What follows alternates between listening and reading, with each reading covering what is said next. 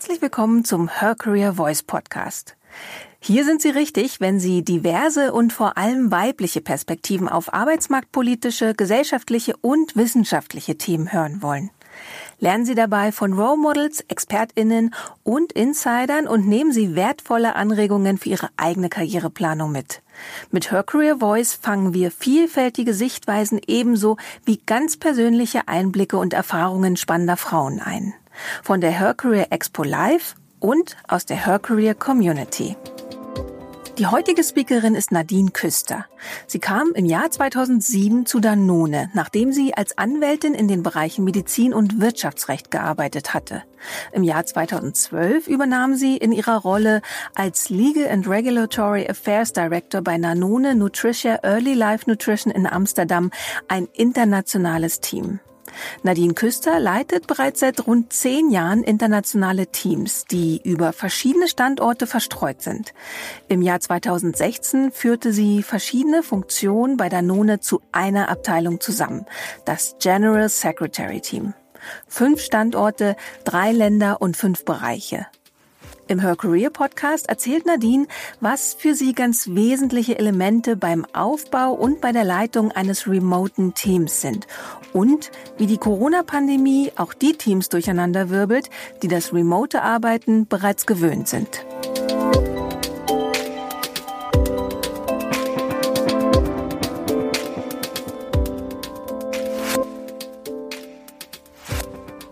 Es ergab sich für mich zum ersten Mal die Möglichkeit, ein remotes Team zu leiten in 2012. Ich war damals schon vier Jahre bei Danone in einer lokalen Rolle. Dort lief auch alles wie gewohnt. Ich hatte ein Büro, ich hatte ein Team, was mit mir vor Ort war. Wir haben uns jeden Tag gesehen, konnten uns regelmäßig treffen. Ab und zu gab es mal einen Homeoffice-Tag. Ähm, das war damals aber tatsächlich die Ausnahme. Ja, und in 2012 ergab sich dann die Möglichkeit, eine internationale Rolle zu übernehmen. Ich bin dafür nach Amsterdam gezogen. Dort befindet sich eines unserer globalen Büros. Und dort ja, fand sich eine ganz andere berufliche Situation, ein ganz anderes berufliches Umfeld für mich. Und die Führungsverantwortung, die ich mit dieser neuen Rolle übernommen habe, war auch ganz anders, als ich es gewohnt war. Ich hatte zwar ein Kernteam, das mit mir am Standort Amsterdam war. Das heißt, dort war es wie gewohnt. Wir haben uns jeden Tag gesehen, konnten uns regelmäßig treffen, haben uns auch mal nach der Arbeit gesehen, um was zusammen trinken zu gehen oder mal Sport zusammen zu machen, Team-Events äh, zu organisieren. Aber diese neue Rolle beinhaltete auch ein internationales Team zu führen, was in circa 40 Ländern verstreut war.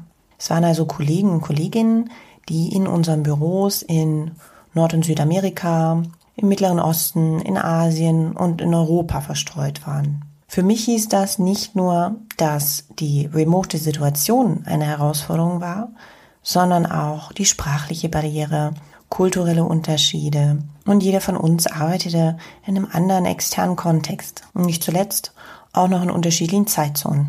Wenn in Asien also der Arbeitstag vorbei war, dann ging er in den USA gerade erst los und wir in Amsterdam, wir waren so mittendrin. Und was ich dann auch relativ schnell herausgefunden habe, ist, dass die Kolleginnen und Kollegen, die jetzt zusammenarbeiten sollten unter meiner Führung, sich teilweise überhaupt gar nicht kannten. Ein paar von ihnen hatten an verschiedenen Themen schon zusammengearbeitet, hatten sich vielleicht auch in den Regionen in Asien schon mal getroffen, aber sie haben sich keinesfalls als Team verstanden, eher als Kollegen und Kolleginnen, die vielleicht an unterschiedlichen Herausforderungen arbeiteten und sich gegenseitig mal austauschen wollten, wie sie das denn meistern können.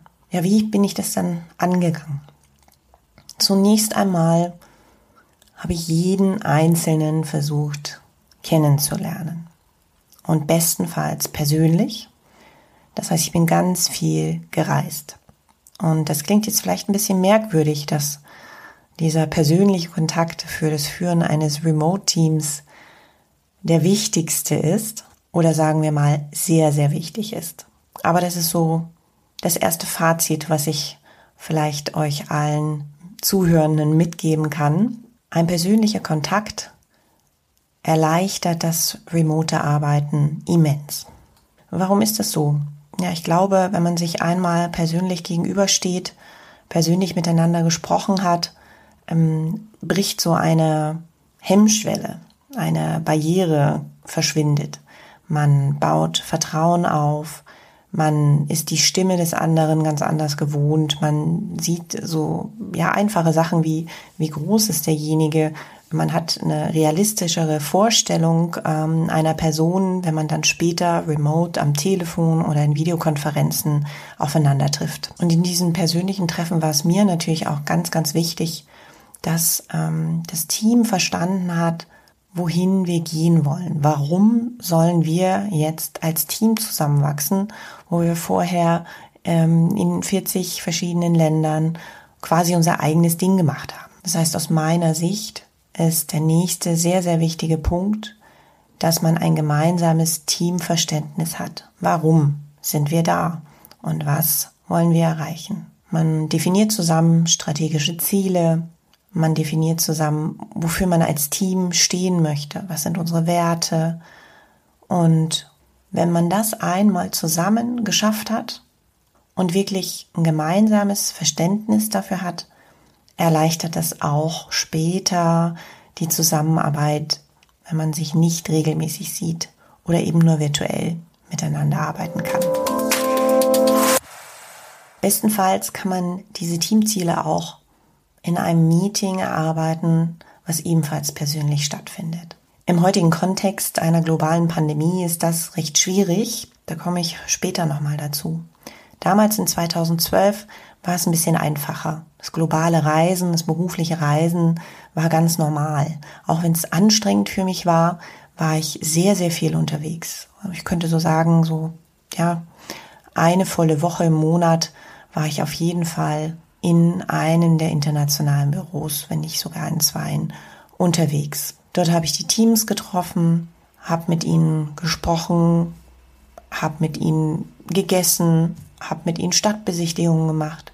Alles, was man braucht, um sich kennenzulernen und Vertrauen aufzubauen. Dann haben wir angefangen, uns in kleineren Gruppen zu treffen in den Regionen. Das heißt, ich habe die Kollegen und Kolleginnen, die in Asien sind, zusammengebracht und zu einer anderen Zeit dann eben das Team von Europa. Was wir dann in den kleineren Gruppen erarbeitet haben, haben wir regelmäßig mit allen geteilt. Und dann habe ich mich natürlich eingesetzt, dass ich zumindest einmal im Jahr alle zusammen an einen Ort bringen konnte. Und diese Meetings, ja, die waren nicht nur aufschlussreich und inhaltlich gut geplant und organisiert, die waren für alle auch immer ein persönliches Highlight. Wenn man über ein Jahr in remoten Teams, in virtuellen Konferenzen, äh, per E-Mail kommuniziert oder telefoniert und weiß, man arbeitet an den gleichen Themen, man löst die gleichen Probleme, und dann hat man die Möglichkeit, sich persönlich zu sehen. Dann ist das für jeden immer was ganz Besonderes gewesen. Und je nachdem, wo wir waren, ähm, war es natürlich auch eine spannende Reise. Der Einfachheit halber haben wir diese Meetings in Europa organisiert. So halbierte sich für viele die Reisezeit und auch der Jetlag aufgrund der Zeitverschiebung. Und in diesen persönlichen Meetings haben wir dann natürlich überprüft, sind unsere Teamziele noch relevant? Ist das, wofür wir stehen, noch relevant? Wie haben wir es umgesetzt? Was ist gut gelaufen im letzten Jahr? Was nicht so gut gelaufen? Aber neben all diesen Komponenten haben wir die Zeit auch immer genutzt, um einfach miteinander zu feiern, stolz auf das zu sein, was wir erreicht haben und uns immer ein Stückchen besser kennenzulernen. Und in so einer großen Gruppe gab es natürlich auch immer Veränderungen, Leute, die neu dazugekommen sind. Und für die war es natürlich dann äh, die perfekte Möglichkeit, die anderen Kolleginnen und Kollegen persönlich kennenzulernen. Also wie ihr schon hört, ist diese persönliche Komponente doch für mich ein ganz, ganz wichtiger Erfolgsfaktor vom Führen eines remoten Teams. Zwischen dem ersten Kennenlernen und der Definition der Teamziele und vielleicht einem so spannenden Jahresmeeting, wo man sich persönlich trifft, liegen natürlich ganz, ganz viele Arbeitstage, Arbeitsstunden, Wochen, Monate, in denen man als Remote-Team funktionieren muss. Und für mich war es wichtig, dass jeder Einzelne im Team immer genau wusste, wann er die Möglichkeit hat, sich mit mir auszutauschen oder mit anderen Kollegen auszutauschen. Aus meiner Sicht ist es also ganz, ganz wichtig, bei einem remoten Team einen Rahmen zu haben, wie man miteinander arbeitet. Und dieses Wie definiert sich aus verschiedenen Dingen. Meetings, die regelmäßig stattfinden, sogenannte 1 zu 1 Meetings, die fest im Kalender eingeplant sind, einem festen Rhythmus folgen und bei denen man sich vorher auch abgestimmt hat, was man in diesen Meetings bespricht. Dann Austausch in kleineren Gruppen, vielleicht auf einzelne Bereiche der Funktionen, der Ziele und Herausforderungen inhaltlich abgestimmt. Auf jeden Fall sollte es möglich sein, regelmäßige Touchpoints zu haben, in denen das Team weiß, ja, dort kann ich Fragen stellen, Probleme anbringen. Und ansonsten gehört für mich bei einem Remote-Team ganz, ganz viel Disziplin dazu, erreichbar zu sein.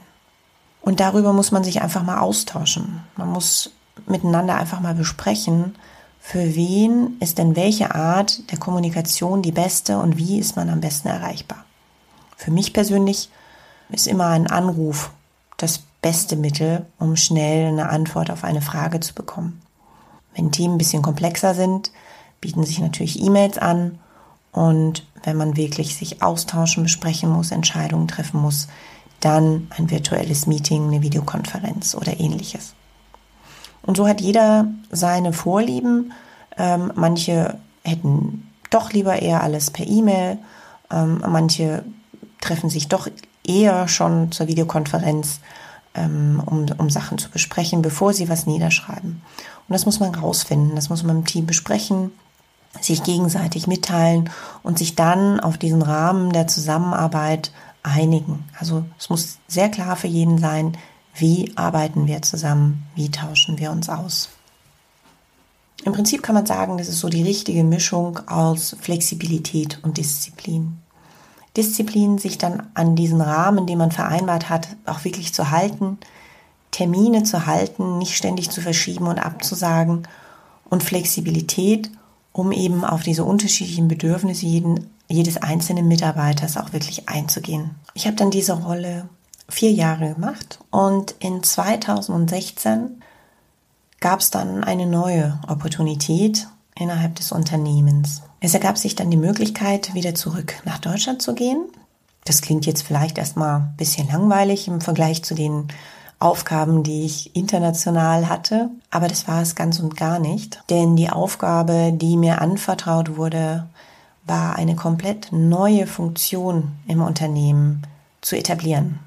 Und diese Funktion ist eigentlich, ja, mehrere Funktionen in einer. Ich bin ja von Hause aus Juristin und habe auch in der Zeit bis 2016 vorwiegend juristische Tätigkeiten gehabt, also rechtlicher Bereich, Compliance, Produktrecht und ähnliches.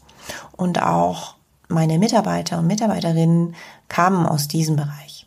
Und dann in 2016 wurde mir angeboten, eben ein Team zu etablieren, aufzubauen, was neben den juristischen Funktionen auch die Unternehmenskommunikation und die Öffentlichkeitsarbeit und Nachhaltigkeit beinhaltet. Das heißt, aus dem internationalen Kontext, in dem ich ja in dem mir gewohnten Terrain des Rechts quasi gearbeitet habe, ging es zurück in einen lokalen Kontext, mein, mein Home-Turf sozusagen, zurück in meine Heimat und dort aber mich funktionell zu verändern und innerhalb des Unternehmens eine komplett neue Funktion zu etablieren.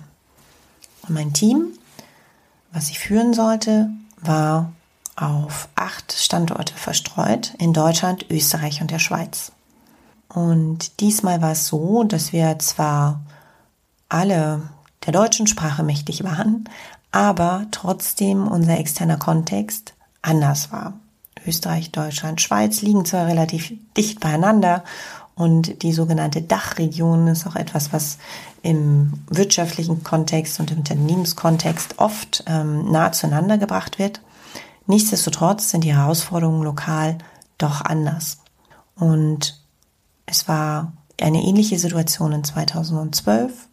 Wir sind jetzt ein Team von mehr als 30 Leuten und damals in 2016 war es so, dass zwar die Kollegen und Kolleginnen, die an einem der acht Standorte gearbeitet haben, sich schon kannten, aber darüber hinaus ganz, ganz wenige Kontakte innerhalb des gesamten Teams bestanden. Und ich musste mich zwar in die neuen Aufgaben außerhalb meiner ja, rechtlichen Komfortzone auch funktionell und inhaltlich sehr einarbeiten, aber wichtig war es für mich natürlich, wieder erfolgreich ein Team zusammenzubringen. Und ich habe mich tatsächlich auf meine Erfolgsfaktoren, die ich ja in den letzten vier Jahren gelernt hatte, verlassen. Das heißt, ich habe gestartet mit dem Kennenlernen, versucht jeden Einzelnen zu treffen. Und was damals ganz wichtig war, weil es ja so uns als Funktion vorher gar nicht gab, ist wirklich jedem Einzelnen Klarheit zu geben, welche Rolle hat er jetzt, welche Verantwortung hat er jetzt, was wird von uns als Team erwartet, was sind unsere Ziele im ersten Jahr, in dem wir uns neu gründen und dann auch im zweiten und dritten Jahr? Und wie kommen wir dahin, wie arbeiten wir zusammen. Also persönlicher Kontakt am Anfang, um Vertrauen aufzubauen, um sich kennenzulernen und dann zusammen zu definieren, wofür wir als Team stehen und wo wir hinwollen. Der Unterschied zu meiner vorherigen internationalen Rolle war, dass wir alle doch viel, viel näher beieinander waren. Also das Reisen zwischen Deutschland, Österreich und der Schweiz war einfacher natürlich als von den USA nach Amsterdam oder von Shanghai nach Amsterdam. Und das hat es mir ermöglicht, dass wir am Anfang diese Reise des persönlichen Kennenlernens zusammen machen konnten. Und wir haben uns tatsächlich in den ersten sechs Monaten so eine gemeinsame Teamreise erarbeitet. Das heißt, monatlich haben wir uns an einem Tag an einem anderen Standort in Deutschland, Österreich oder der Schweiz getroffen als Team und haben dort diese Zeit ganz unterschiedlich genutzt. Einmal, um uns persönlich kennenzulernen und einmal auch, um das Business, was an diesen Standorten passierte, besser zu verstehen. Und natürlich haben wir dann auch immer die Zeit genutzt für ein gemeinsames Essen oder eine gemeinsame Aktivität, die auch den Team Spirit aufgebaut hat. Und zwischendrin, in der Zeit, in der wir uns nicht sehen konnten, da habe ich auf meine Erfahrung zurückgegriffen, diese Mischung aus Flexibilität und Disziplin. Das heißt, wir haben festgelegt, wie wollen wir zusammenarbeiten? Wer spricht mit wem, wann und wie oft und auf welche Art und Weise möchte man sich austauschen. Also das, was ich vorhin schon beschrieben habe. Regelmäßige Touchpoints, verlässliche Touchpoints, auf die jeder bauen kann.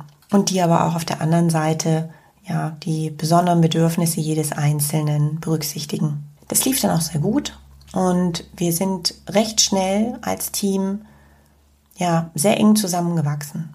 Und wir hatten auch wirklich vier Jahre Zeit, unser Modell als remotes Team auszuprobieren, anzupassen, ja, besser zu werden in den Dingen, die nicht gut laufen. Und vier Jahre lang konnten wir auch wirklich dieses meiner Sicht Erfolgsmodell des remoten Arbeitens, also die gute Mischung aus, es gibt einen festen Rahmen, in, auf den sich das Team verlassen kann, aber es gibt regelmäßige Momente, in denen wir uns auch persönlich sehen. Das konnten wir tatsächlich vier Jahre zusammen durchziehen, sage ich jetzt mal, und ähm, waren da auch sehr, sehr erfolgreich. Und dann kam eine Veränderung, mit der keiner von uns gerechnet hat, und zwar die Pandemie. Und auf einmal war es vorbei mit persönlichen Treffen, mit Reisen zwischen Deutschland, Österreich und der Schweiz, mit gemeinsamen Abendessen, mit gemeinsamen sportlichen Aktivitäten. Und mein Team ist relativ stabil, das heißt, wir haben eine relativ geringe Fluktuation in den vier Jahren gehabt. Und wir konnten sehr auf das aufbauen, was wir in den vier Jahren vor der Pandemie zusammen erreicht hatten. Allerdings habe ich auch ganz, ganz schnell festgestellt, dass jetzt noch andere Faktoren eine ganz große Rolle spielen. Und zwar die private Situation jedes Einzelnen hatte jetzt eine viel, viel größere Wirkung auf, wie wir als Team jetzt remote zusammenarbeiten konnten. Da gab es so Dinge wie Homeschooling. Die Kolleginnen und Kollegen mussten sich um die Kinder zu Hause kümmern. Ähm, wenn sie nicht in der Schule waren, mussten sie ähm, noch intensiver betreut werden. Ähm, sie waren zu Hause im Familienverbund, in den meisten Fällen beide Elternteile berufstätig und das schränkt natürlich das Arbeiten enorm ein. Das hat auch dazu gesorgt, dass wir natürlich noch eine höhere Flexibilität an den Tag legen mussten, ähm, wenn es um die Absprache von Terminen ging. Und für mich war es wichtig, dass ich auch wirklich wusste, welche Situation bei jedem Mitarbeiter zu Hause denn vorherrschte. Ja. Wie kann ich denn jetzt ähm, entlasten? Also wie kann ich auf die besondere Situation zu Hause eingehen? Und die Antwort war ganz einfach, den Mitarbeitern, Mitarbeiterinnen Flexibilität zu geben, wann sie arbeiten. Kernarbeitszeiten waren ja nicht denkbar. Ja, also die waren sowieso nicht üblich ähm, in meinem Team. Naturgemäß ähm, gab es schon immer eine große Flexibilität und die Möglichkeit, Homeoffice zu machen zum Beispiel. Aber jetzt war es noch umso wichtiger, dass die Mitarbeiter wussten, sie können ihren Tag selbst einteilen, die Arbeitsstunden selber gestalten und vielleicht frühmorgens ganz früh anfangen, dafür eine ausgeprägtere, lange Mittagspause zu haben, um wirklich für ihre Kinder und die Familie da zu sein und trotzdem in der Lage zu sein, ja, ihren Beruf weiter auszuüben. Das hat natürlich ganz viel mit Vertrauen zu tun und dieses Vertrauen hatten wir in den letzten Jahren gemeinsam aufgebaut. Ich würde also sagen, dass wir sehr, sehr gut als Team durch die erste Pandemiephase gekommen sind. Jetzt dauert das Ganze fast zwei Jahre und man merkt, dass es zehrt und dass man immer weniger auf das Polster, was man sich aufgebaut hat, bauen kann. Und deshalb war es mir wichtig, in der Zeit, die wir jetzt hatten über den Sommer, in dem die Situation etwas entspannter war, in der man auch wieder zurück ins Büro gehen konnte, in der auch Meetings wieder möglich waren, dass wir diese Situation ergriffen haben, uns auch als Team zu sehen. Also wir haben uns glücklicherweise Anfang September treffen können, alle. Und dieser gemeinsame Moment hat doch so einen so Boost wiedergegeben. Ja, so ein Vertrauenboost, Vertrauensboost, dann das Zusammengehörigkeitsgefühl wieder zu steigern, sich wieder zu erinnern, wie war es denn vor der Pandemie? Ja, wie hat es sich denn angefühlt und dass da Spaß ist und was einem eigentlich der persönliche Kontakt zu den Kollegen und Kolleginnen bringt. Und was er auch bedeutet, wenn es darum geht, wie viel Spaß macht mir dann meine Arbeit. Und wie erfolgreich bin ich denn und wie verlässlich ist dieses Teamgefüge.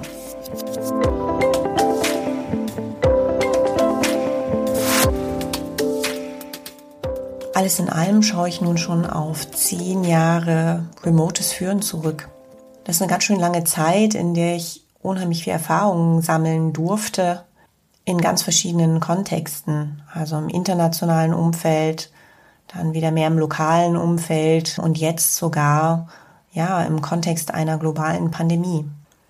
Wie habe ich das geschafft? Wie bin ich da hingekommen?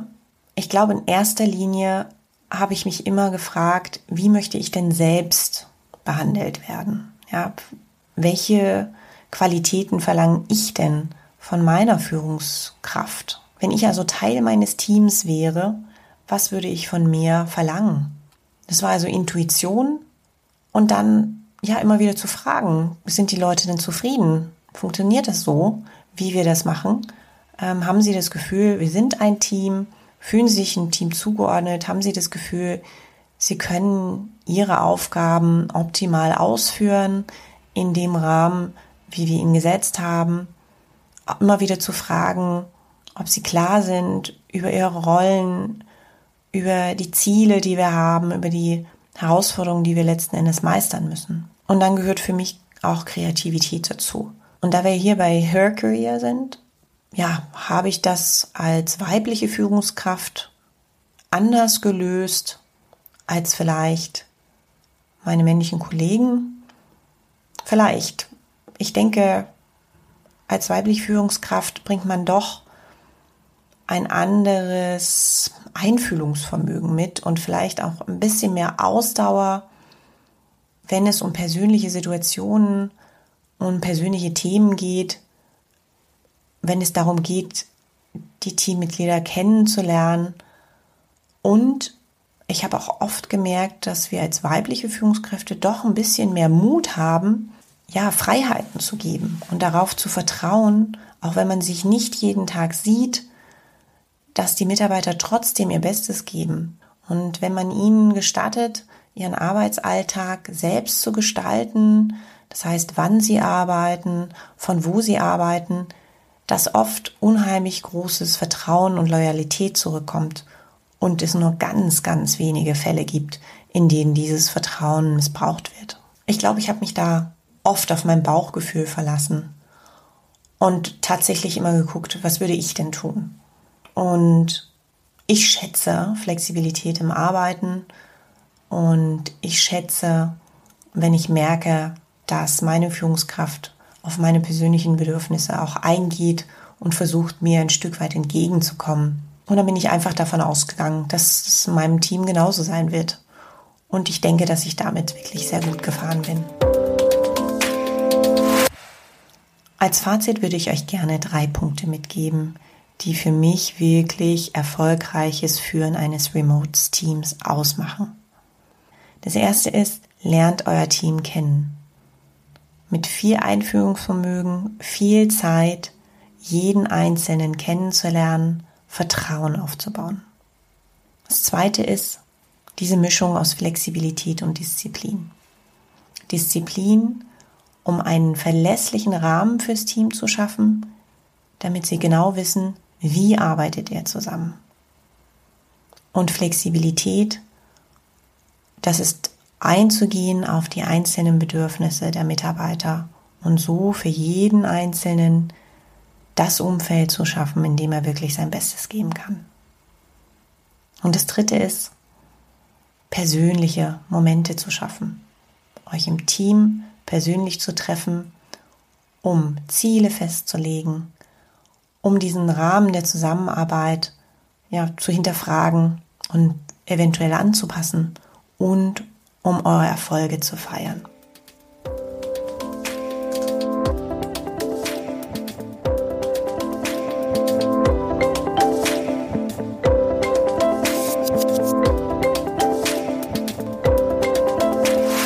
Jetzt Lust haben, in die Unterhaltung einzusteigen, dann besuchen Sie uns auf der nächsten Her Career Expo in München und netzwerken Sie zusammen mit tausenden ExpertInnen aus den verschiedensten Branchen und Fachbereichen.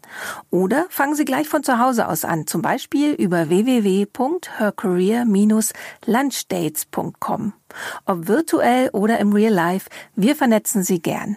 Wenn Sie gerade eine neue Herausforderung suchen, dann probieren Sie unbedingt www.hercareer-jobmatch.com aus. Bei Fragen zum Podcast schreiben Sie uns einfach eine Mail an podcast@her-career.com. Abonnieren Sie den Her Career Voice Podcast auf iTunes, Spotify oder wo immer Sie Ihre Podcasts hören und empfehlen Sie uns an Ihre liebsten KollegInnen. Alle Episoden gebündelt finden Sie zum Beispiel unter www.her-career.com slash podcast. Wir sind glücklich und stolz, dass Sie ein Teil der Her Career Community sind. Danke, dass Sie anderen zuhören, um uns alle weiterzubringen. So klingt Female Empowerment.